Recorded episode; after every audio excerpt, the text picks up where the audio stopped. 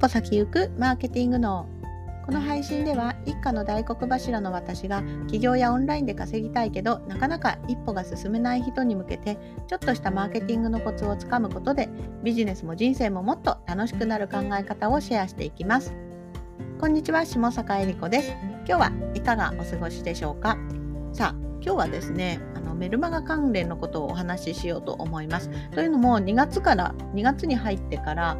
Google がね規約変更をしてきました。でこの規約変更は何だったのかというと、まあ、あの最近説明しているので分かっている方もいるかもしれませんがあのメールメール配信者に向けてしっかりと認証をしないと届かなくしますよ。届かなくしますよとは言いませんが、まあ、迷惑メールを省くためにあのメール配信者はしっかりそういった本人確認をしてくださいということをあの規約変更しました。であのこういったね規約変更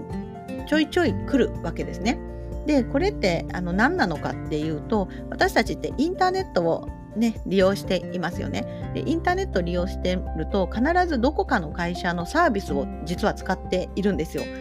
なんだか気づかない気づいてなかったかもしれませんが例えばじゃあ、えっと、検索しようっていうふうに思ったらその時使っているのは Google のサーチエンジンだったりしますね。Google があれはあれですがあの Google が提供してくれるから私たち無料で使えているんですね。Google のサーチエンジン、検索エンジンっていうものを使ってあの無料で使わせてもらってたり、Yahoo でね、検索する方は Yahoo のサービスだし、あとはあの SNS もそうですね、無料で使えているけれども、それはどっかの会社が運営しているわけです。例えば Facebook とか Twitter も Twitter 社だし、まあ、そういったものを利用してますよね。で、アマゾンとかもね、あの、なんか買おうというふうに思ったら、どこかのショッピングサイトを利用するわけなので、私たちは必ずどこかの会社を使っているわけです。で、あの、こういうね、アップデートでニュースになるのは、じゃあどういう時かっていうと、こういった大きな会社が規約変更をした時なんですね。たびたび私たちは、あの、こういった大きい規約変更で、ちょっと恐怖を煽られたりします。特に私が前アフィリエイターだった時ってあの検索の条件っていうのをもう検索の会社ですね、まあ、今で言うと Google とかが勝手に変えるわけです。でそれは公表されていないので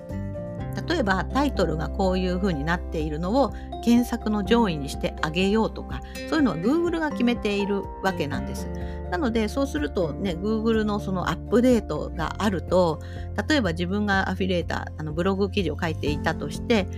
検索がいつもね上位に入っていたのにアップデートのおかげでいきなり表示されなくなったってこともよくあることなんです。まあ、こういうことです。なので今回騒いでいるのは Google がメルマガ配信者に対して規約を変更したのでもしかして自分のメールが今ねメールリストがあるお客様に全然届かなくなってしまうかもしれないというねお話なんですね。でもう全く届けてもらえなくなるのかわーみたいになるとなんかもう恐怖でしょうがないというかどうしようっていう風になるかもしれませんが、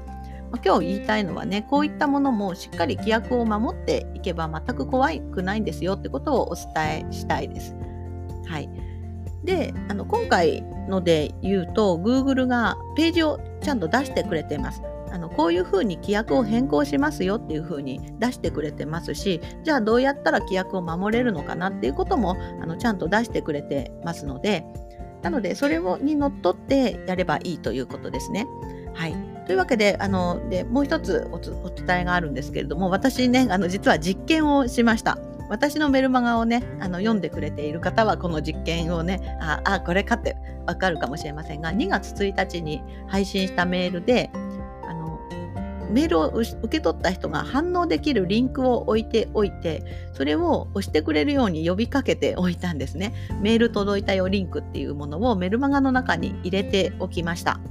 であの、まあ、それを結果をねちゃんとあの発表しますっていう前提であのご協力いただいたんですがこれでねまたすごい結果が出たんですよね。はい、その結果とはですねまずメルマガ開封率が実は過去最高の49.3%ですね。私あの大体ありがたいことにメルマガをねあの配信すると40%以上は読んでいただいていて普通メールマガの開封率って10%前後って言われているんですけれどもあのかなり高い確率で皆さん読んでいただいてありがたい限りなんですがそれがねもう半分ぐらいの方があのしっかり開封して読んでくれていたのでこれすごいびっくりしたんですね。でさらにそのメール届いたよリンクっていうのを配置してでそのクリック率はまあ16%ぐらいでしたが、はいまあ、これによって、まあ、しっかりなんかちょっと届いているってことが実証することができましたでももちろん私は Google の規約変更にのっとってちゃんと設定もしているのであの一応ね規約上はあの OK クリアしていると私は思っていてで、まあ、それに関する YouTube も出した経緯もあるんですけれども、まあ、こういったちゃんと守っているので、まあね、どのくらい、ね、今回の規約変更で影響が受けてくるのかなっていうのもあってこういったテストをしたということです。はいまあ、というわけでねあの今日は、うんと、そのメルマガ配信に関することをちょっとねシェアしようかなというふうに思ってお伝えをしました。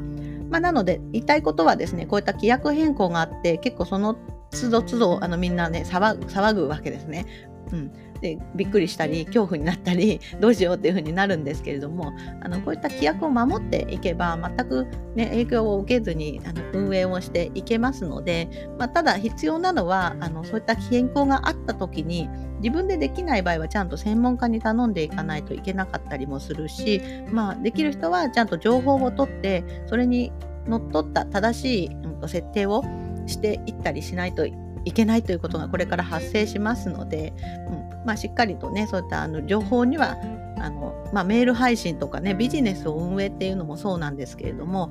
あの必ずルールがルールがあります。